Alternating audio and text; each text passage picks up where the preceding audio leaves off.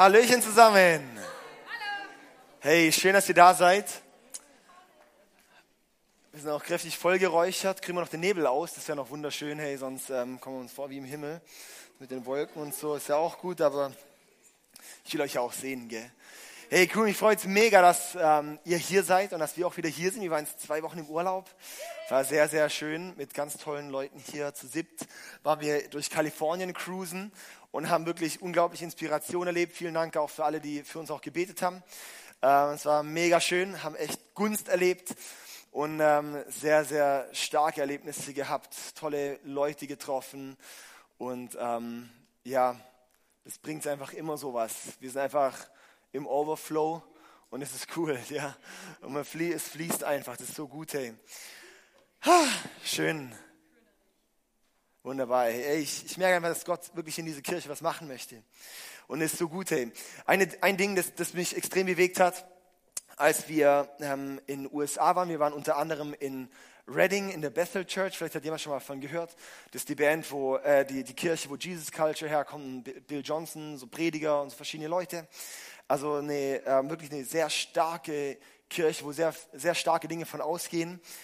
Und ähm, das ist so der Ort, wo man so sagt, hey, da, das ist einfach so wie der Himmel auf der Erde. Das ist so ein übernatürlicher Ort. Da passieren Heilungen, da passieren Freisetzungen, das ist unglaublich. Und ähm, das ist wirklich kraftvoll. Wir sind dorthin gefahren aufs Gelände und du merkst schon irgendwie, ist schon so eine ganz besondere Atmosphäre. Es ist wirklich so, so eine Freiheit dort und so eine Stärke dort. Und ich bin dort echt auch mit einer Erwartung hin, dass Gott einfach mega was tut. Und ähm, es ist auch echt mega was gegangen in den Herzen. Aber was für mich eigentlich das stärkste Erlebnis war, als ich dann dort saß und im Worship und ähm, irgendwie so ich wie gefühlt habe, dass Gott so sagt, hey David, du musst nicht an einen Ort gehen, um mich zu erleben. Ich bin nicht ortsabhängig. Und war recht krass. Ja, wir haben häufig so, ein, so, ein, so eine Gewohnheit in der Christenheit, wo wir so wie ortsabhängig sind oder personenabhängig sind. Und das ist keine gesunde, kein gesundes Muster. Ähm, ich glaube, Inspiration ist wichtig zu bekommen von verschiedenen Orten, aber nicht seinen Glauben abhängig zu machen, nicht zu denken, oh, nur dort bekomme ich den Geist, nur von dem bekomme ich den Geist, nur da und da passiert etwas. Nein, Gott ist da und es war wie, wo Gott gesagt hat, hey David, ihr müsst Ihr müsst nicht schauen, dass ihr dort und dort und dort was Neues bekommt, sondern ihr tragt schon alles hier. Jetzt setzt es halt um. Ja? Und es hat mich einfach mega motiviert und äh, was ich einfach schön fand, wie Gott es so einfach wirklich gesagt hat. Und ähm, ja, hey, wir sind in der, wir sind in der Serie Gottes Gegenwart und hatten jetzt schon ein paar Wochen, gell, ist gut, oder? Ich finde es echt stark. Ich habe noch nicht die Predigt von letzter Woche angehört, muss ich mal noch machen. Aber wir kamen erst heute Morgen um äh, halb vier vom Flughafen heim. Also um halb vier waren wir dann tatsächlich dann Richtung Bett orientiert. Ähm, und dann hatten wir heute Morgen schon eine Fillingen Celebration. Das heißt, um sieben Uhr hatten wir wieder Frühstück. Ähm, war knackig, aber hey, ich weiß einfach, wenn wir unser, unser Leben für Gott hingeben, gibt er uns Kraft. Ja, und dann befähigt er uns, weil es geht nicht um, um mich und wie, wie toll ich jetzt oder wie ich jetzt meine Kräfte mir, sondern es ist wirklich was, wenn ich mein Leben Gott zur Verfügung stelle, wird er was machen. Ich möchte noch beten, bevor wir einsteigen. Und dann steigen wir ein. Vater, ich danke dir mega für deine Gegenwart. Ich danke dir so, dass du so gut bist, dass deine Liebe einfach so groß ist, dass deine Liebe bleibt. Und ich danke dir, dass deine Gegenwart einfach hier ist. Ich danke dir, dass wir nicht abhängig sind von einem Ort, sondern dass du einfach Gott bist und uns begegnen möchtest und unser Alltag erfüllen möchtest. Und ich bete, dass wir heute neu verstehen lernen, was es bedeutet, wirklich den Weg in deine Gegenwart zu gehen.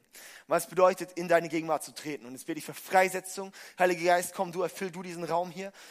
Wirklich treff du in unsere Herzen und schenk du heute eine Freisetzung. In Jesu Namen. Amen. Amen. Hey, wir sind gerade in der Serie Gottes Gegenwart oder Gegenwart Gottes. Und zwar geht es darum, dass es Anliegen ist, dass Gottes Gegenwart eine Realität in jedem einzelnen Leben wird. Ja, wie Gott hat, Gott hat wie gesprochen auch zu mir gesagt, hey, David, im, im Alten Testament, da lesen wir ganz häufig vom verheißenen Land für das Volk Israel, das ist das Land Kanaan. Ja, aber ich sag dir eins, David. Heutzutage, sozusagen nach Pfingsten, wo der Heilige Geist gegeben wurde, ist das verheißene Land die Gegenwart Gottes. Und da ist jetzt die Aufgabe, dort uns als Church wirklich reinzuführen in die Gegenwart Gottes. Was bedeutet einen Lebensstil in der Gegenwart Gottes zu haben? Das nicht nur ein sporadisches ist, ah, ich komme hier mal an einen Ort, ich gehe dahin, ich gehe zu der Konferenz und erlebe Gottes Gegenwart, bin ich zu Hause und nichts ist mehr los. Nein, sondern dass jedes einzelne Leben geprägt ist von Gottes Gegenwart, von einem übernatürlichen Lebensstil auch, ja, dass es Übernatürliche natürlich wird. Das, das ist eigentlich normal, was Kirche sein sollte. Und das ist auch unser Anliegen in dieser Kirche, dass übernatürlich und natürlich Hand in Hand gehen. Dass übernatürlich normal ist. Dass wir, wenn wir die Bibel lesen, dass das unser Maßstab ist, was dort passiert. Ja, Ey, und das ist, das ist voll von übernatürlich. Aber das Witzige ist, für die Leute dort war es natürlich, die so gelaufen sind. Und dass uns wieder zurückgehen, dass wir wieder zurückgehen zu dem, was eigentlich Christsein bedeutet. Nicht eine Religion, sondern eine Beziehung, die befähigt ist durch die Gegenwart Gottes. Wo wir leben, unseren Alltag und ich einfach Gottes Gegenwart, von Gottes Gegenwart erfüllt bin. Ich ihm ständig begegne, ständig erlebe, dass er ständig da ist, ja. Dass das unser Leben prägt. Und ich bin auch die Überzeugung, wir als Kirche sind hier nicht um Leser von Geschichte zu sein, sondern um Schreiber von Geschichte zu sein dass wir hier eine Kirche sind, die nicht nur hören und lesen, oh, da ist was passiert und da in Reading passiert was und da in den USA und hier in Afrika und da in Asien und hier in Südamerika und hier an einem anderen Ort in Deutschland passiert irgendwas, schreibt Gott Geschichte. Nein, wir wollen nicht nur Leser, sondern wir wollen Schreiber von Geschichte sein. Yes? Weil das ist was, wo Gott uns zu berufen hat. Er hat uns dazu berufen, dass wir etwas verändern. Dass durch unser Leben andere Leben verändert werden. Das ist schlichtweg einfach Christ sein. Das heißt, Christsein bedeutet, Schreiber von Geschichte zu werden. Wenn wir nicht Schreiber von Geschichte werden, machen wir irgendwas falsch. Oder? Sieht unterschiedlich aus. Aber was bei allen das Gleiche ist, ist, es muss von der Gegenwart Gottes geführt und geleitet sein. Und da gehen wir hin als Kirche, da sind wir auf dem Weg und wo ich auch merke, da passiert etwas. Und was mir auch wichtig ist, Gegenwart Gottes muss nicht spooky und awkward und komisch sein. Ja? Das ist so, so vielleicht auch eine Angst beim einen oder anderen. Boah, Gegenwart Gottes, da freaken alle ab und zappeln und zittern und komisch und Schofar und Fahne und so weiter. Ja. Hey, das hat nichts mit Gegenwart Gottes zu tun. Das ist ein Ausdruck von verschiedenen Leuten, wie sie vielleicht Gegenwart Gottes erleben, aber das ist nicht Gegenwart Gottes. Gegenwart Gottes sieht individuell aus. Aber Gegenwart Gottes bedeutet einfach, Gott ist real in meinem Alltag. Gott ist eine Realität in meinem Alltag. Wenn Gott eine Realität ist, wird mein komplettes Leben verändert. Gott, Gottes Realität zu haben im Leben bedeutet nicht nur, ah, ich glaube an Gott. Ich glaube, dass es Gott gibt. In die Kirche zu gehen und sagen, ja doch, doch, was der sagt, stimmt. Was der sagt, da stimme ich mit überein. Doch an diesen Gott, da glaube ich. Nee, Gott als Realität in unserem Alltag bedeutet, dass mein Leben radikal verändert ist. Dass mein Leben grundsätzlich verändert ist. Weil wenn wir verstehen, dass dieser allmächtige, große Gott real ist und einen Plan hat und Vorstellungen hat für mein Leben, dann sieht mein Leben nicht mehr aus, wie es aussieht.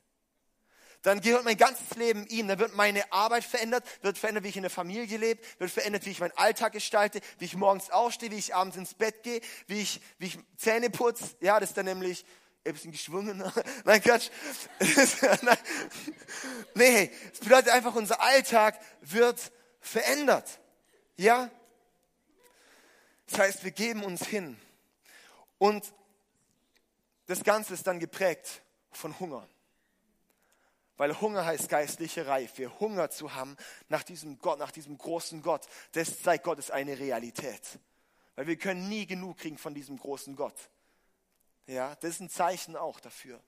Hey, und da wollen wir hingehen. Und ich habe ja angekündigt, dass wir jetzt einen Zweiteiler machen, die, zwei, die nächsten zwei Wochen, diese nächste Woche. Und ich bin echt froh drum, dass ich es wirklich einhalte. Weil normal ist bei mir, wenn ich im Urlaub gehe und heimkomme, dann predige ich immer irgendwas anderes. Aber diesmal habe ich gedacht, jetzt versuche ich mein Wort zu halten. Deshalb gehen wir heute den ersten Teil ähm, von dem Titel Der Weg in Gottes Gegenwart. Der Weg in Gottes Gegenwart, Teil 1. So gut, hey. Sind wir noch da? Sind wir bereit? Okay, ich möchte echt ermutigen, Leute, schreibt mit. Die Predigt, ähm, die liegt mir extrem auf dem Herzen. Das trage ich jetzt schon seit langer Zeit mit rum. Und ähm, ja, weil das ist wirklich eine Anleitung, wie wir in Gottes Gegenwart kommen. Das ist wirklich eine Anleitung, wie wir in Gottes Gegenwart kommen. Es ist so, das Ziel ist, dass unser Alltag bestimmt ist und Gottes Realität in unserem Alltag ist von seiner Gegenwart. Das ist das Ziel. Aber ich bin da noch nicht 100 Prozent und wahrscheinlich kein anderer ist hier auch schon 100 Prozent. Ja. Dazu braucht es, um dort reinzuwachsen, unsere Trainingseinheiten mit Gott, auch die stille Zeit genannt vielleicht. Ja.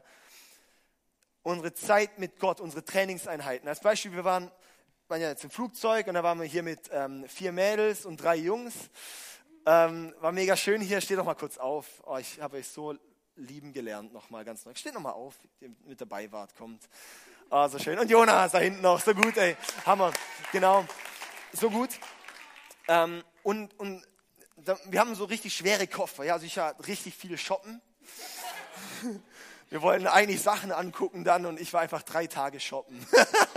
und alle so, ah, warum bist du wieder shoppen? Ich so, weil es einfach Spaß macht. Gut. Ähm, und dann am Flughafen, dann ist wir dort eine Situation, dass wir alle schwere Taschen haben, schwere Koffer haben. Und dann haben wir uns das ein oder andere Mal gesehen, dass die Männer die Koffer der Frauen getragen haben. Das ist mega schön. Aber aus welchem Grund? Weil die Frauen einfach nicht so viel Muskeln haben, wie zum Beispiel ich. Ja, also, wenn wir jetzt mal Bizeps-Vergleich machen, gell, das ist ein bisschen anders. Ja, genau.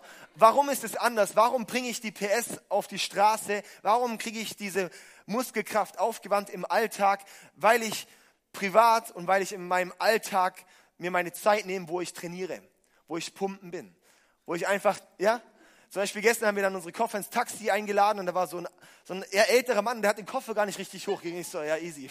Ja, mein Spaß. Auf jeden Fall, auf jeden Fall so in der Art, ja. Warum? Weil es braucht, dass wir trainieren, dass wir Trainingseinheiten haben, um den Alltag dauerhaft so zu sein. Ja? Ich trainiere, um im Alltag auch Kraft zu haben. Eigentlich ist für mich nur ein Ausgleich, aber das kann man auch so sagen. Ja, dass ich einfach Kraft dadurch auch im Alltag habe. Und so ist mit unserer Zeit mit Gott, dass wir wie diese Trainingszeiten mit Gott brauchen, wo ich sozusagen die Gegenwart Gottes trainiere, wo ich persönlich Zeiten habe, wo ich einfach in, die Gottes, in Gottes Gegenwart gehe, wo ich dort dann lerne, wie ist es eigentlich, in Gottes Gegenwart zu sein. Und ich bin dort und ich lebe da drin und ich blühe da drin auf und ich gehe raus und ich merke, wow, jetzt hat sich was verändert. Und dann sieht mein Alltag anders aus. Und diese Zeiten brauche ich ständig, weil unser, Mensch, unser menschliches Verhalten ist eigentlich, mich zieht es immer wieder weg von Gott. Mich, weil, weil wir sind von unserer menschlichen Natur geleitet. Und das Ziel ist aber, dass wir ständig zurückkommen zu Gott. Ja, dass wir ständig zurückkommen und, und dort wieder es einfach nur um Gott geht und nicht um mich geht in erster Linie. Und ich dort lerne, was bedeutet es, in Gottes Gegenwart zu sein. Und dann dort wieder rausgehe und dann im Alltag laufe. Aber wenn ich nicht ständig einfach connected bin und ständig da drin läuft, dann zieht es mich automatisch wieder weg. Ja? Und deshalb, wenn du deinen Alltag, dein Glaubensleben reflektierst, dann wirst du da häufig sehen, das, was du auf die Straße bringst. Das ist das Ergebnis von dem, was du hier in deinem Secret Place lebst. Was du hier in deinem geheimen Ort mit Gott lebst, in deinem stillen Kämmerchen mit Gott lebst. Das ist das, was später den ganzen Alltag bestimmt. Okay? Ich möchte eine Anleitung geben mit sieben Punkten. Heute behandle ich die ersten drei Punkte. die ersten drei Punkte. Und dann nächste Woche die nächsten vier. Und zwar wurde das Ganze ausgelöst, ähm, kurz bevor die School of Worship da war, als Julian und Tabea am Abend bei uns noch am Tisch saßen und ähm, wir geredet haben und die haben erzählt, was sie so vorhaben und haben erzählt von, ja, die Stiftshütte in der Bibel ist ein Bild dafür, wie wir in die Gegenwart Gottes kommen. Wir haben es ganz kurz so erläutert und nicht so, pff, mega krass, ja, Hammer. Mindblowing, noch nie von gehört, richtig stark einfach, ja. Und dann war das Seminar hier, da hat die Tamara, die heute auch singt, Genau. Ähm, Tamara hat dann das Seminar auch noch gemacht von der School of Worship und ab da habe ich mich sehr viel mit dem Thema beschäftigt und habe mich noch mehr mit auseinandergesetzt und habe gesagt, komm, jetzt müssen wir das einfach hier mal in eine Predigt packen und einen Zweiteiler draus machen. Heute Morgen habe ich schon 50 Minuten gepredigt. Genau. Gut. Also die, um die Stiftshütte geht es. Können wir gerade mal das Bild hier von der Stiftshütte einblenden? Genau, und zwar ist das das Volk Israel, wurde aus Ägypten geführt von Gott. Und dann waren die in der Wüste 40 Jahre lang. Da recht am Anfang hat Gott dem Volk die zehn Gebote gegeben, oder? Könnt ihr euch daran erinnern? 2. Mose 20 kann man dort lesen. Und dort wurde, wurde, wurde dem Volk die zehn Gebote gegeben und dann hat Gott Mose beauftragt, hey, bau mir, bau mir ein Zelt, bau mir einen Ort, kannst du gern drin lassen, das Bild, dass wir es einfach ein bisschen vor Augen haben, bau mir so einen Ort, wo meine Herrlichkeit ist. Und es waren verschiedene Stationen. Da haben wir einmal hier das, den ganzen Rahmen drumherum, den Zaun sozusagen. Und dann hier am Eingang so die Tore. So, das war mit Vorhängen gemacht. Und dann hatte das verschiedene Stationen. Hier der Brandopferaltar, dann das Waschbecken und dann das Zelt der Begegnung. Und in dem Zelt der Begegnung ist es nochmal innen drin äh, zweigeteilt. Und heute geht es um den äußeren Teil und nächste Woche geht es ums, ums äh, Zelt der Begegnung. Ist gut? Ja? Okay. Alles im Alten Testament, sehr, sehr vieles im Alten Testament weist auf Jesus und auf die Zeit im Neuen Testament hin. Wer sich ein bisschen intensiver mit der Bibel auseinandersetzt, findet sehr, sehr viele Auslegungen im Neuen Testament vom Alten Testament. Im Alten Testament sehen wir ganz viele Prophetien, die eintreffen. Das sind wie Prinzipien von Gott, die er lehrt und die später sozusagen eine Erfüllung finden. Ja, die später dann erst richtig Sinn ergeben. Und so ist es mit der Stiftshütte. Und da möchte ich dann Vers vorlesen. Ähm, in Hebräer 8, Vers 5, der ganze Hebräerbrief, beziehungsweise auch vor allem stark so der Hebräer 8, 9, 10, glaube auch noch so, geht es ganz stark so um, um Stiftshütte und um den Tempel und die Bedeutung des Ganzen.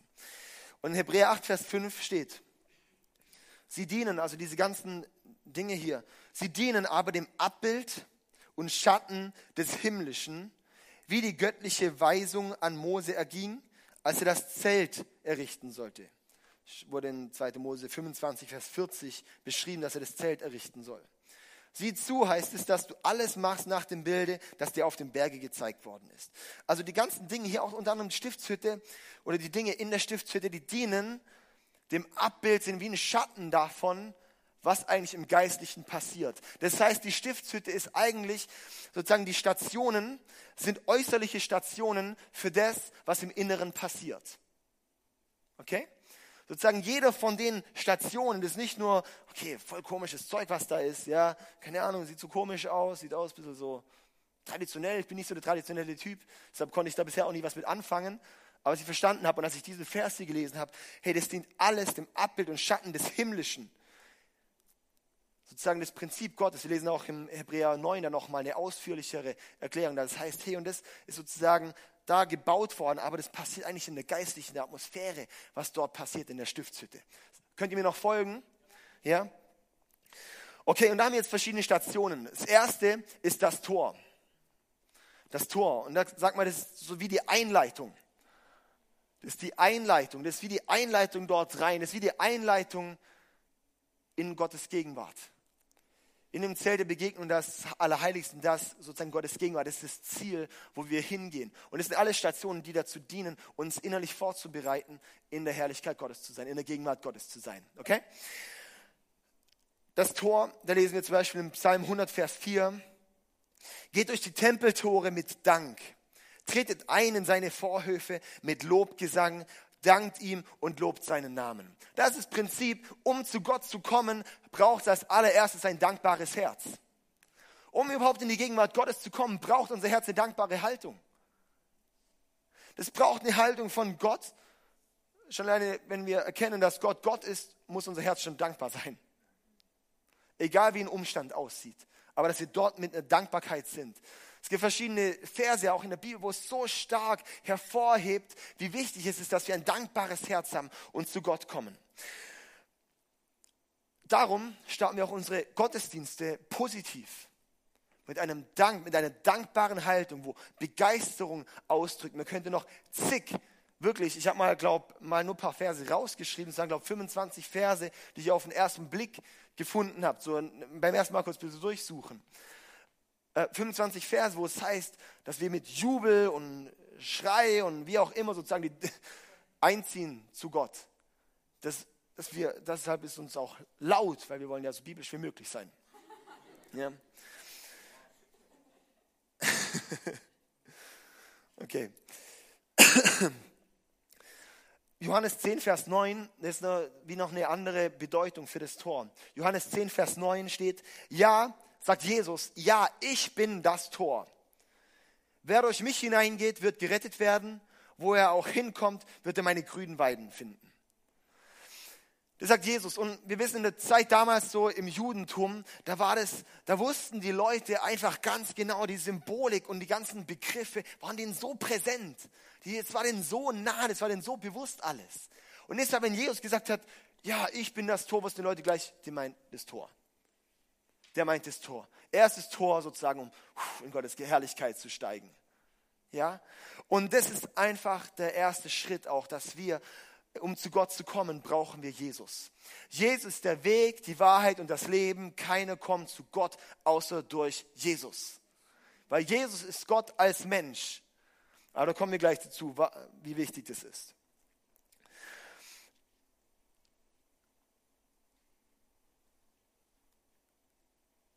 Jesus ist wie das Tor zum Himmel. Jesus ist wie das Tor, dort in Gottes Gegenwart zu kommen. Ich möchte jetzt direkt zum nächsten Punkt weitergehen, weil das so wie, sag ich mal, nur die Einleitung, oder? Und jetzt kommen wir zur ersten richtigen Station, weil das erste ist nur eine, eine Haltung. Und es, aber glaubst du, teils schon herausfordernd genug. Dann kommen wir dorthin, zur zweiten Station ist der Brandopferaltar. Und der steht für die Versöhnung mit Gott. Ich möchte echt ermutigen, schreibt euch das auf auf den Handys, wie auch immer, weil ich bin dieses Prinzip, gehe ich jetzt seit ein paar, also jetzt Monate wahrscheinlich. Und ich habe noch nie so krass, bin ich noch nie so krass in Gottes Gegenwart gekommen, weil ich verstehe, dass Gott ein Prinzip sich gedacht hat. Schon da fängt es wieder an, wenn wir verstehen, Gott Realität bedeutet, Gott hat einen Plan für mich. Alles, was Gott in sein Wort schreibt, hat eine Bedeutung für mich. Hat er was sich bei gedacht, dass es gut ist für mich. Und deshalb, wenn Gott eine Einleitung schreibt, eine Anleitung schreibt, wie ich in seine Gegenwart komme, dann bin ich einfach ein bisschen fragwürdig, wenn ich das nicht mir merke. Oder? Ist so, oder? Also, und deshalb merken wir uns das. Das ist der Brandopferaltar, Versöhnung mit Gott.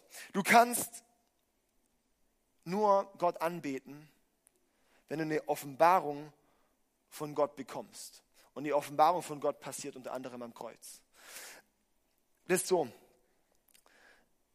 Das Kreuz, also der, der Brandopferaltar, der ist das Bild fürs Kreuz. Das ist die Übertragung fürs Kreuz. Der war innen aus, kann man das Bild machen vom Brandopferaltar hier? Der war innen aus Holz und überzogen mit Bronze. Bronze weil das steht gewisserweise für Versöhnung, für Schuld, die bereinigt werden muss, für das Ganze, wofür das Kreuz steht. Und krass, das Kreuz ist auch Holz. Auch noch schön, hä? Auch da so eine schöne Parallele, wo wir da sehen. Und zwar ist auf dem Altar, da wurden ständig, wurden da die ganzen Tiere geopfert. Da waren Menschen. Und wie wir heute auch, wir alle Menschen haben unsere Fehler. Jeder Mensch hat seine Fehler.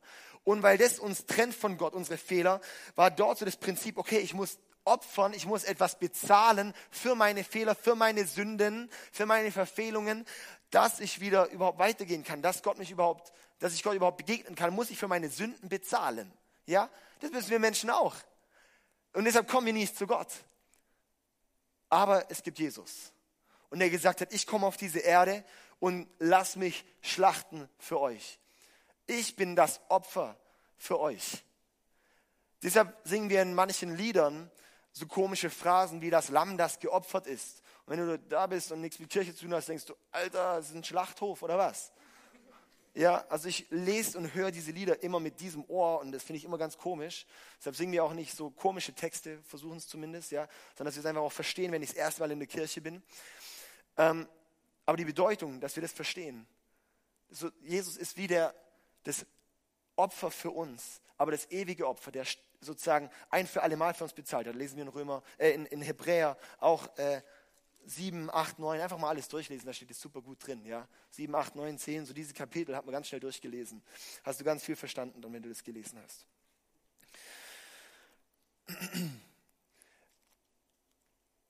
Es braucht in unserem Leben die Buße. Es ist wie das Kreuz, wo ich hingehe und sage, hey und Jesus, mein Leben braucht Bereinigung. Mein Leben braucht Freiheit. Mein Leben braucht Befreiung von meiner Verfehlung, von meiner Sünde. Sünde ist auch so ein Begriff, wo wir fast nicht viel mit anfangen können, ist Zielverfehlung, das ist an dem Ziel, das Gott für mich bestimmt hat, vorbei. Das heißt, ich tue schlechte Sachen oder ich unterlasse gute Sachen. Ja? Wir Christen sind leicht im Richten, oh, oh, oh, der macht aber ganz Schlechtes, der ist bestimmt ein ganz böser Sünder. Ja? Auch in christlichen Kreisen nehmen wir gerne den Zeigefinger und urteilen und judgen. Und wenn ich höre, wie Leute dann schon urteilen, dass ich jetzt im Urlaub bin und mir einen Flug nach Amerika leisten kann, hier aus mir steht der Deckel raus, gell? Ähm, wie wir anfangen zu, zu urteilen und zu verurteilen, ist ja eh gestört teilweise, oder? Aber was es auch ist, Sünde ist, Gutes nicht zu tun. Gott nicht gehorsam zu sein. Wenn Gott sagt, mein Land ganzes Leben soll ihm gehören und wir, unser ganzes Leben gehört ihm gar nicht, ist das auch Sünde. Krass eigentlich noch. Hä? Puh, okay. Wir brauchen diese Buße, weil Buße ist Umkehr. Buße bedeutet, ich, ich ich muss mein Leben das annehmen, dieses Opfer, das Jesus gegeben hat. In Epheser 2, Vers 13 steht, aber nun gehört ihr Jesus, Christus. Ihr wart fern von Gott, doch nun seid ihr ihm nahe durch das Blut seines Sohnes. Aber nun gehört ihr Jesus Christus, ihr wart fern von Gott, doch nun seid ihr ihm nahe durch das Blut seines Sohnes. Das beschreibt es recht gut, oder wir waren fern von Gott, aber jetzt kommen wir Gott nahe durch das Blut von Jesus Christus. Ist es nicht gut? Ja? Hey, okay, das ist vielleicht, jetzt sitzen wir vielleicht auch hier drin, vielleicht hast du schon vor Jahren äh, diesen äh, so Jesus in deinem Leben angenommen und gesagt, ja, Jesus, er hat meine Sünden getragen und so weiter.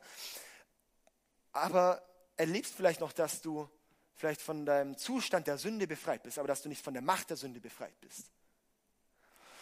Und zwar den Opferaltar, das Kreuz. Wenn wir, ich erkläre es nochmal so, also wir brauchen am Anfang, gehen wir durch das Tor durch. Und dann das Erste, was wir brauchen, um zu Gott zu kommen, ist Jesus als anerkennen, als er hat meine Sünden getragen und er trägt meine Sünden. Er trägt meine Fehler, weil die mich trennen von Gott. Und darum braucht es, dass ich, ich bekehre mich wie jede Woche wieder, wenn ich zu Gott komme. Wenn ich jeden, jeden Tag, wenn ich zu Gott komme, tue ich wie diese kleine Buße nochmal für die einzelnen Dinge, die passiert sind. Ja, mein Zustand hat Gott mich befreit, aber es braucht, dass ich mich immer wieder zurückziehe zu ihm, dass ich immer wieder zu ihm kehre. Ja, weil wir Menschen, wir sind unter der menschlichen Natur. Die Bibel nennt das Fleisch und das Fleisch ist entgegen von Gottes Verheißung für uns. Ja, und wir laufen sozusagen im Fleisch, wir Menschen. Darum laufen wir Menschen immer weiter weg von Gott. Das ist der Zustand, das ist der Zug in uns Menschen. Ja, aber dann hat Jesus gesagt, hey, ich befreie euch und das passiert, wenn wir zu Jesus kommen und sagen, Jesus, mein ganzes Leben soll dir gehören meine Sünden lege ich ab. Danke, dass du für mich gestorben bist, für mich geopfert wurdest, der Altar, ja. Danke, dass du mich befreist. Aber es braucht eben auch, dass wir ständig wieder da zurückkehren, weil es zieht uns auch immer wieder in diese Richtung. Sobald wir aus der Gegenwart Gottes kommen, fängt unser Fleisch wieder an zu wirken. Und wir fangen wieder an, in diese Richtung zu ziehen, außer wenn wir wieder zu Gott zurückkommen. Wenn wir wieder zum Kreuz zurückkommen, wieder neu anerkennen, danke Jesus, dass du es getragen hast, ja. Hey, und, und ich habe mir, ich hab mir früher immer gewünscht, dass ich so eine, so eine schwarze Vergangenheit hätte. Ja, ich fand es immer cool, wenn ich Leute gehört habe, die gesagt haben, ja, ich war früher Drogendealer und dann habe ich noch, keine Ahnung, den oder den umgebracht vielleicht sogar, ja. Und dann bin ich ins Gefängnis und dann ist mir Gott dort mega krass im Gefängnis begegnet. Jesus stand dort, hat gesagt, kehr um. Und ich so, wow, ich kehr um. Und dann ist er von Jesus und, und dann hat er gesagt, ja, wenn du aus dem Gefängnis kommst, dann wirst du das Wort predigen und wirst du was bewegen. Und dann bin ich raus aus dem Gefängnis und habe angefangen, das Wort zu predigen. Und die Menschenscharen bekehren sich wegen diesem kraftvollen Zeugnis. Ja, so habe ich mir immer gewünscht, dass ich sowas hätte. Dabei bin ich christlich aufgewachsen, habe mich bekehrt, ja, habe Jesus mein Leben gegeben und habe das einfach immer wieder gesagt, ich möchte auch so ein Zeugnis. Ich möchte auch vor Leute stehen können und so ein Zeugnis geben können. Ich möchte auch diese Kraft von der Vergebung meiner Sünden erlebt haben. Und hat mir jemand gesagt, David, wenn du sowas sagst, hast du nicht verstanden, dass du auch erlösungsbedürftig bist. Bam, oder?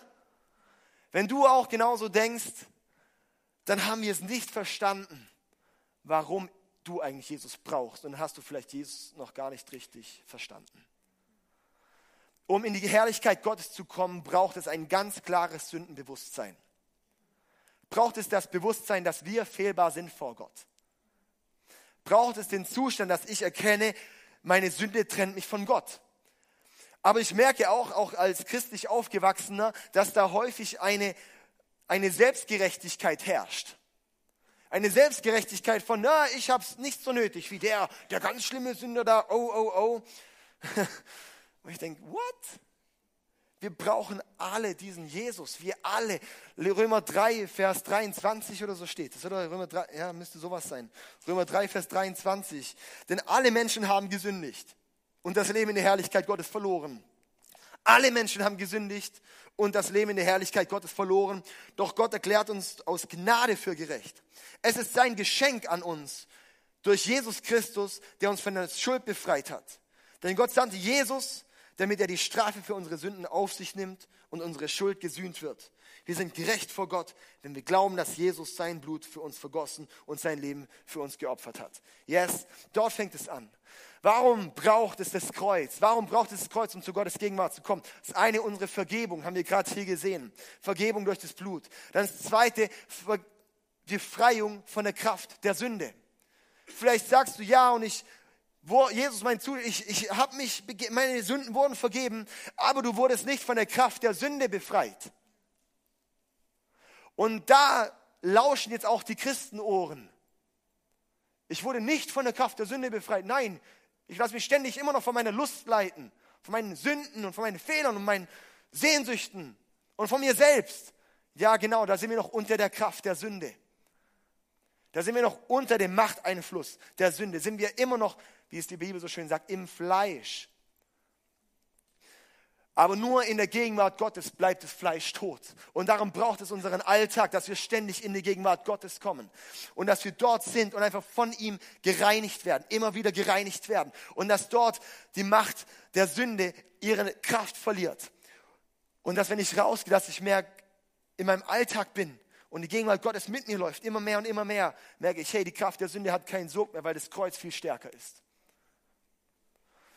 Und das ist die Kraft vom Evangelium, ja. Aber das haben wir häufig noch gar nicht angenommen, noch gar nicht verstanden. Und ich glaube, da braucht es, dass wir einfach auch verstehen, yes. Und Jesus ist auch gekommen, um uns vom Machteinfluss der Sünde zu befreien. Lesen wir in Römer 6.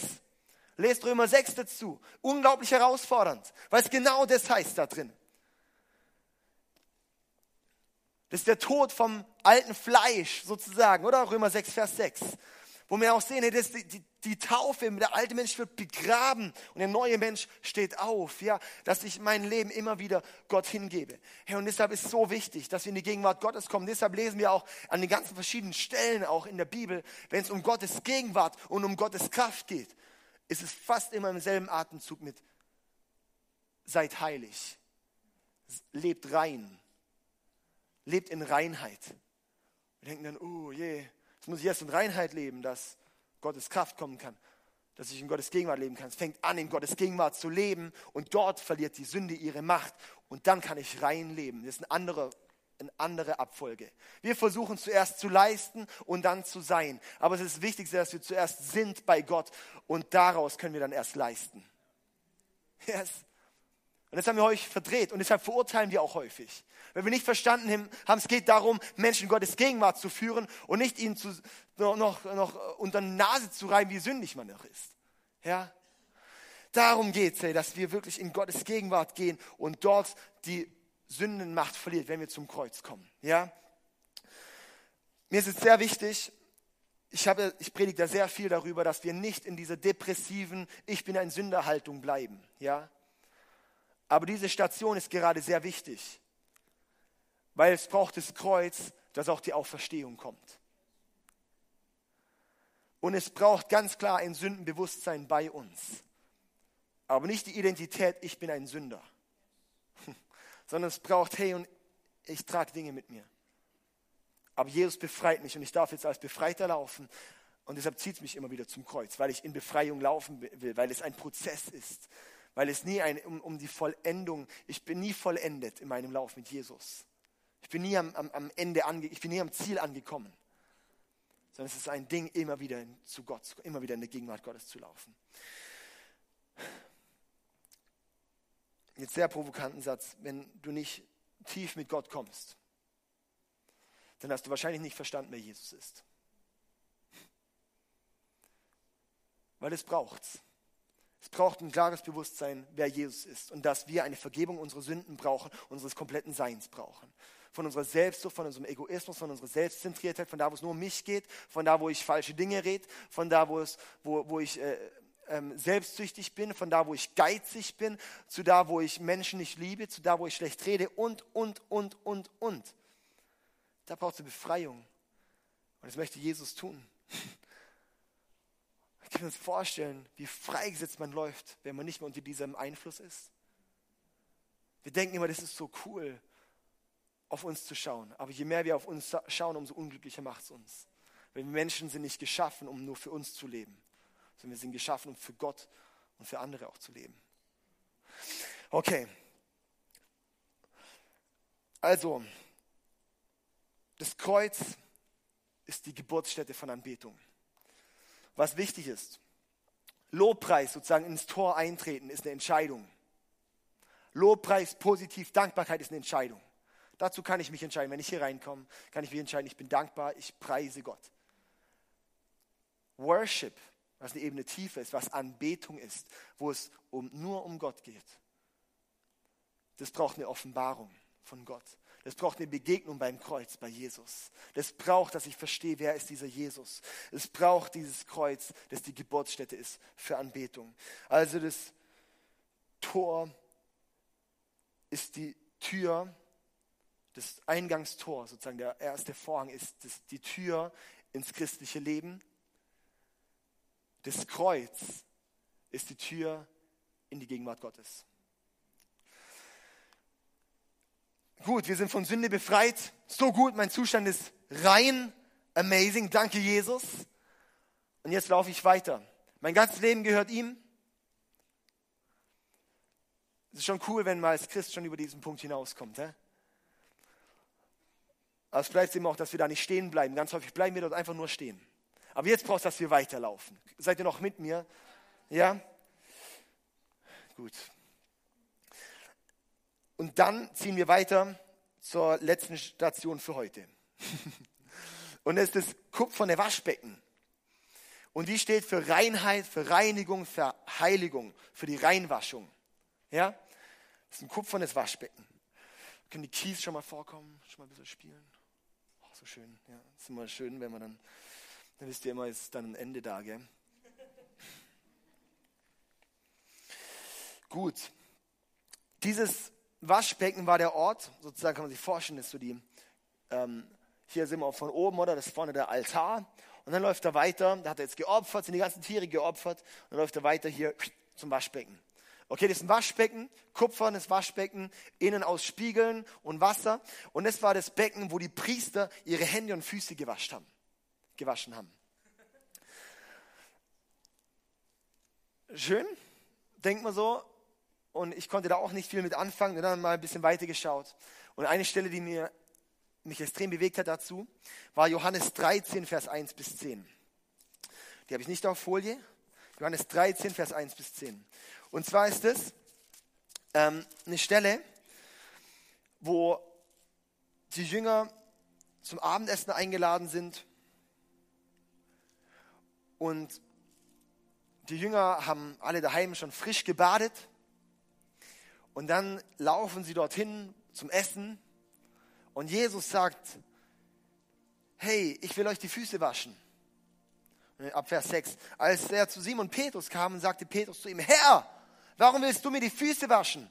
Und Jesus antwortete, du verstehst jetzt nicht, warum ich das tue. Eines Tages wirst du es verstehen. So eine richtige Jesus-Antwort, Hammer. Und dann jetzt kommt so eine richtige Petrus-Antwort. Jesus sagt, du wirst es schon noch verstehen lass es einfach über dich ergehen. Und Petrus, wie wir häufig sind, nein, ich weiß es viel besser, protestierte Petrus. Also ich weiß es viel besser, hat er nicht gesagt, aber das interpretiere ich jetzt rein. Nein, protestierte Petrus, du sollst mir niemals die Füße waschen. Und Jesus erwiderte, wenn ich dich nicht wasche, gehörst du nicht zu mir. Da rief Simon Petrus, dann wasche mir auch die Hände und den Kopf, Herr, und nicht nur die Füße. ah, so gut, der Petrus, ey. Krass, wenn man da manchmal einfach Petrus hört, da denkt man so, oh, und was Gott aus dem gemacht hat, hey. Ja. Wie häufig sind wir wie so ein Petrus da zuerst, aber wenn wir wissen dürfen, wenn der Heilige Geist auf uns kommt, was dann aus so einem Petrus wird, oder? So gut, ey. Jesus erwiderte, wer gebadet hat, braucht sich, ausgenommen die Füße, nicht zu waschen, um völlig rein zu sein. Okay. Der Brandopferaltar, das Kreuz steht für, dass unser altes Leben begraben ist, dass unser altes Leben tot ist. In Römer 6 lesen wir, dass das sozusagen das Bild für die Taufe, dass, dass das bei der Taufe in unserem Leben passiert. Wenn ich mein Leben sozusagen untertauche, in ein neues Leben hochkommt, passiert das Kreuzesgeschehen in meinem Leben.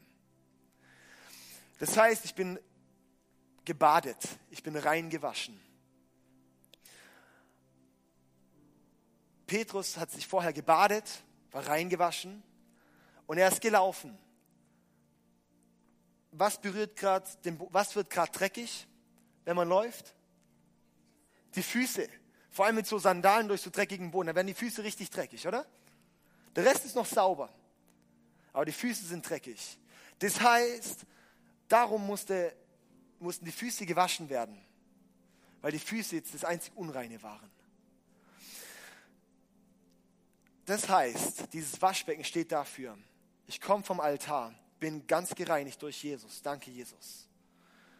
Aber weil ich meine ständigen Wegsünden habe, meine laufenden Dinge, die ich immer noch falsch mache, braucht es, wenn ich zu Gott komme, nicht nochmal diese, okay, ähm, meine grundsätzliche, Jesus muss jetzt in mein Leben, sondern er ist ja in meinem Leben, sondern es braucht den Moment, wo ich sage, Jesus und jetzt diese laufenden Dinge, Gott, die, die wasche ich jetzt rein. Das, was ich gestern getan habe, was ich vorhin gedacht habe, Gott, ich wasche mir die Hände. Gott, ich wasche meine Füße, weil das sind die Dinge, die ich auf dem Weg jetzt gerade falsch gemacht habe.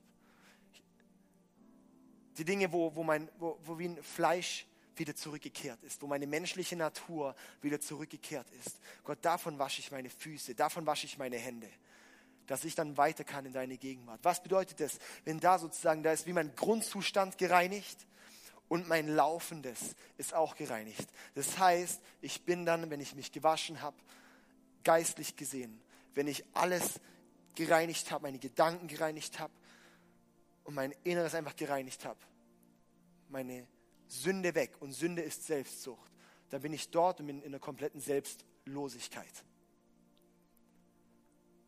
Und darum gehen wir nochmal ins Bild von der Stiftshütte. Und deshalb brauchst du diese äußeren Dinge, wo ich mein, sozusagen einfach reinige und selbstlos bin. Und sobald ich am selbstlosen Punkt bin, dann komme ich durch in die Gegenwart Gottes. Dann kommen die nächsten Dinge, wo es dann noch mehr in die Tiefe geht. Wo es noch, da kommt dann die Power rein. Ja? Da kommt dann die Power. Aber diese Schritte, die braucht in Epheser 5, Vers 25 bis 26. Epheser 5, Vers 25 bis 26. Und auch in Johannes 15, Vers 3. Und auch noch andere Verse. Weil das sind einfach Beispielverse. Steht, dass Gottes Wort uns reinigt. Dass Gottes Wort uns reinigt. Und wir lesen auch in anderen Versen noch, dass die Bibel das Spiegel für unser Leben ist. Das Waschbecken war innen aus Spiegeln. Das heißt, das, wie das Wort Gottes, das für uns der Spiegel ist, wie ich gerade laufe. Dass ich sozusagen dorthin komme und zum einen das, wo ich sowieso eh schon merke, okay, das und das und das läuft falsch, das wissen wir vieles, ja. Aber dass wir dann auch schauen, okay, was sagt Gottes Wort? Was sagt Gottes Wort über mein Leben? Und wo ich dann sehe, ah, okay, hier sagt Gott, hey, wer mich liebt, werdet ihr meine Gebote halten. Oh Gott, ja Mann, ich, hab, ich war da, ich war da gerade eifersüchtig. Ich war da gerade geizig. Oh Mann. Ey Gott, ich stimmte. Danke, dass du mir das Wort gegeben hast als Spiegel für mein Leben. Danke, dass du mir dein Wort gegeben hast, dass ich erkenne, stimmt, da läuft irgendwas nicht, nicht, nicht gerade. Und deshalb wasche ich jetzt meine Hände, Gott, und ich möchte es ablegen, Gott. Ich möchte es bereinigen, dass ich dort, Ärger, dass ich dort, dass ich dort ähm, eifersüchtig war, dass ich dort geizig war, dass ich dort nach mir geschaut habe, in erster Linie. Das Wort Gottes ist wie der Spiegel für uns, dass wir erkennen, laufen wir on track oder nicht. Das ist aus Spiel gemacht, das lesen wir in 2. Mose 38, Vers 8. Also, hey, es braucht, dass wir wie in Gottes Wort auch baden. Deshalb ist die Bibel so wichtig, dass wir einfach die Bibel kennen, ey. So eine gute Sache. Und am Anfang ist es vielleicht ein bisschen schwer zu verstehen, das eine oder andere. Aber es gibt so,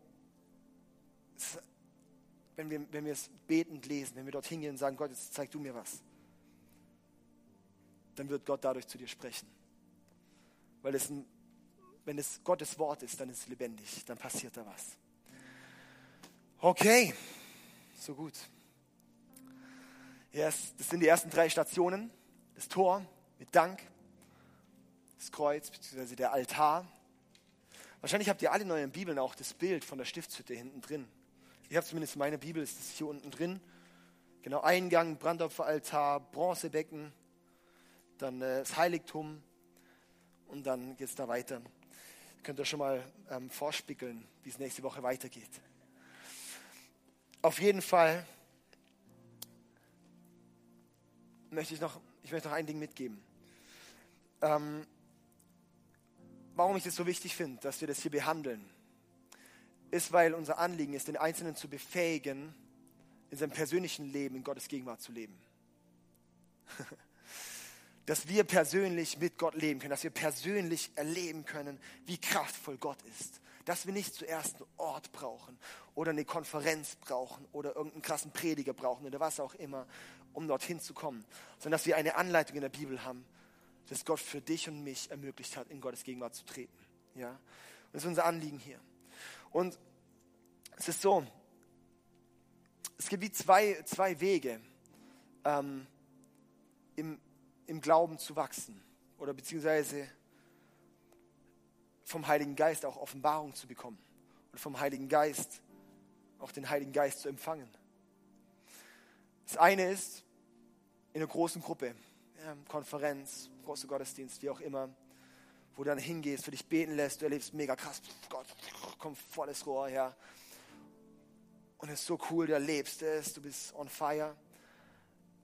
Es ist mega gut und passiert sehr, sehr viel. Und dann gibt es die zweite Möglichkeit, persönlich, wenn du und Gott zusammen sind, dass es dort passiert.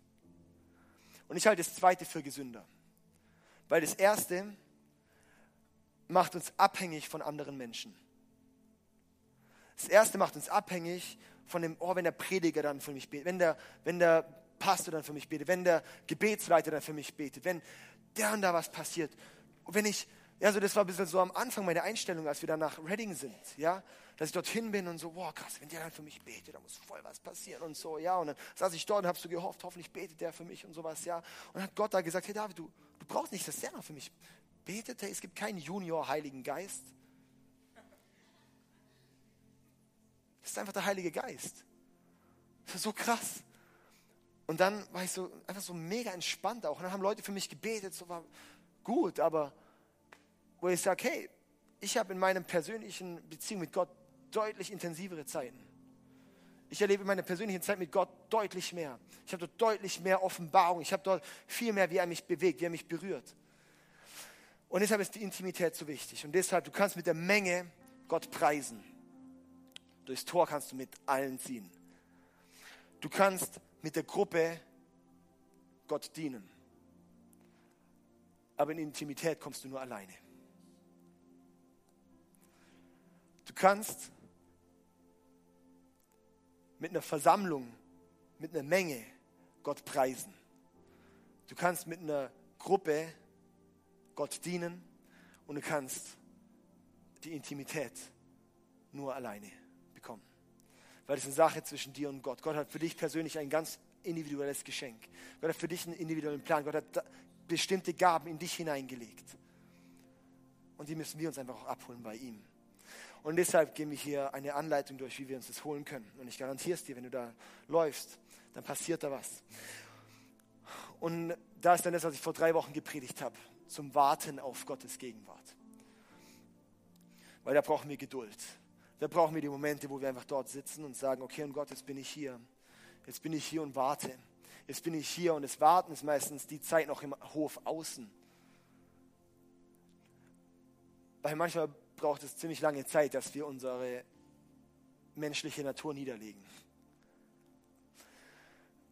Aber wenn wir dort dann drüber hinausgehen, dann wird es super, super powerful. Ja. Und ich wünsche mir auch, dass wir nicht nur an der Oberfläche bleiben, sondern dass wir wirklich in die Tiefe gehen. Dafür braucht es Zeit, dafür braucht es Geduld, dafür braucht es Durchhaltevermögen, dafür braucht es, dass wir einfach sagen, yes Gott, und ich gehe mit dir dort rein. Okay, hey, Band kann ready werden. Ich möchte jetzt eine Zeit geben, ähm, einfach dieses mit der, ähm, ähm, mit dem Thema Buße, mit, dem, mit der Waschung, wenn du merkst, hey, du hast vielleicht entweder eine, zwei Sachen. Entweder hast du, wie wo, wo dein Leben noch gar, gar nicht Gott gehört, wo Jesus dich noch gar nicht erlöst hat von deinen Sünden.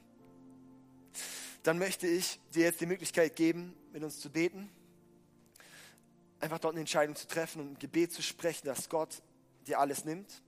Und das andere ist, dass wenn du merkst, hey, du läufst vielleicht mit Gott, aber du hast Dinge, deine Füße dreckig gemacht, du brauchst eine Reinwaschung, möchte ich dich einladen, dass du jetzt die Zeit hier nimmst, um einfach irgendwie hier rum ums, um, ums Kreuz zu sein. Und du kannst einfach für dich selber zu beten. Ähm, und auch Sarah und ich und vielleicht noch der ein oder andere wird da sein, um einfach auch mit dir zu beten, wenn du sagst, hey, du möchtest dir auch was bekennen, du möchtest etwas ganz bewusst abgeben, genau, dann äh, möchte ich dich einfach auch einladen.